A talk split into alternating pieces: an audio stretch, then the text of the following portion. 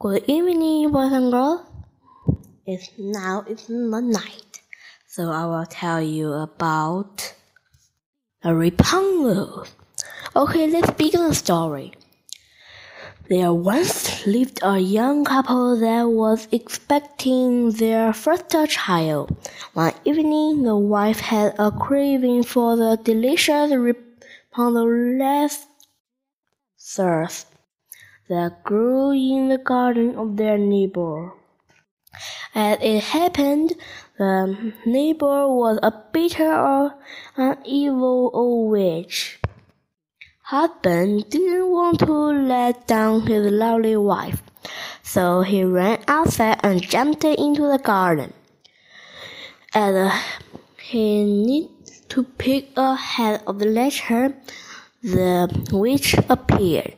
How dare you enter my garden? squeaked the witch. And how dare you appointment to steal my letters?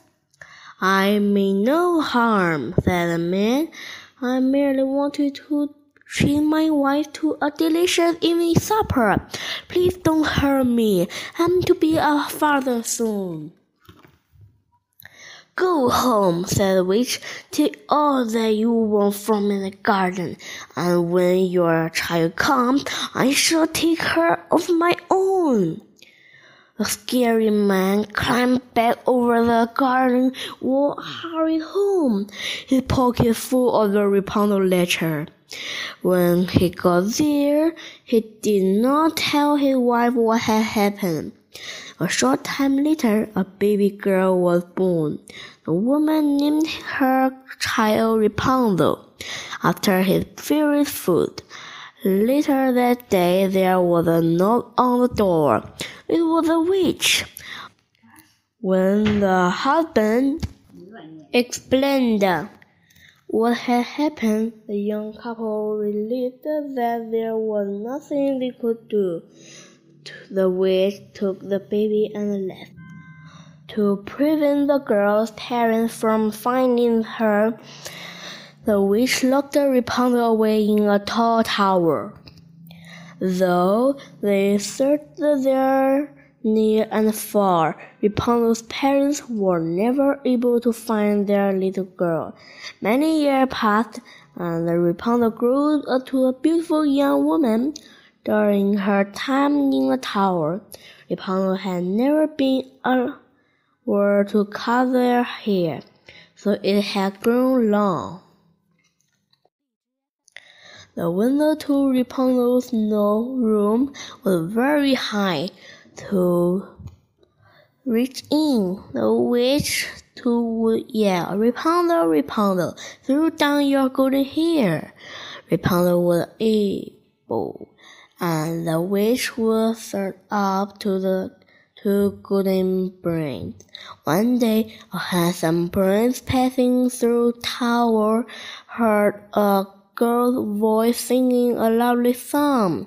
He was following the sound of the glorious voice when suddenly he heard a scratchy voice begin to croak. Rapunzel, Rapunzel, grew the voice, throw down your golden hair. Through his spyglass, the prince saw a beautiful girl with long golden hair. He was preaching in a tower window. His but an ugly old witch climbed up her golden branch. The handsome prince waited until the old witch left to the tower. Enchanted by the beautiful girl, the prince crept up to the tower and called, Rapunzel, Rapunzel, throw down your golden hair.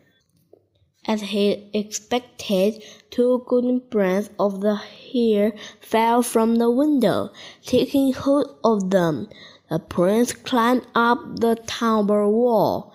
There he reached the girl. I am Rapunzel, he began to explain as he prince climbed through the window. An old witch took Prince climbed through the window. An old witch took me from my parents when I, was but a baby. I have living flock in this tower ever since. You shall not have to endure another day here, said the prince. Climbed down the tower wall to the ground below. There he stood while Rapunzel leaped from the window into his arms. Then the two of them quickly and hid behind a sharp just as the bitter and evil old witch arrived. Rapunzel, Rapunzel, throw down your golden hair, said the witch. And Do you want to know what happened next? Do you want to know what had um, Rapunzel happened? Next story, I will continue. Goodbye. Thank you for listening. See you next time.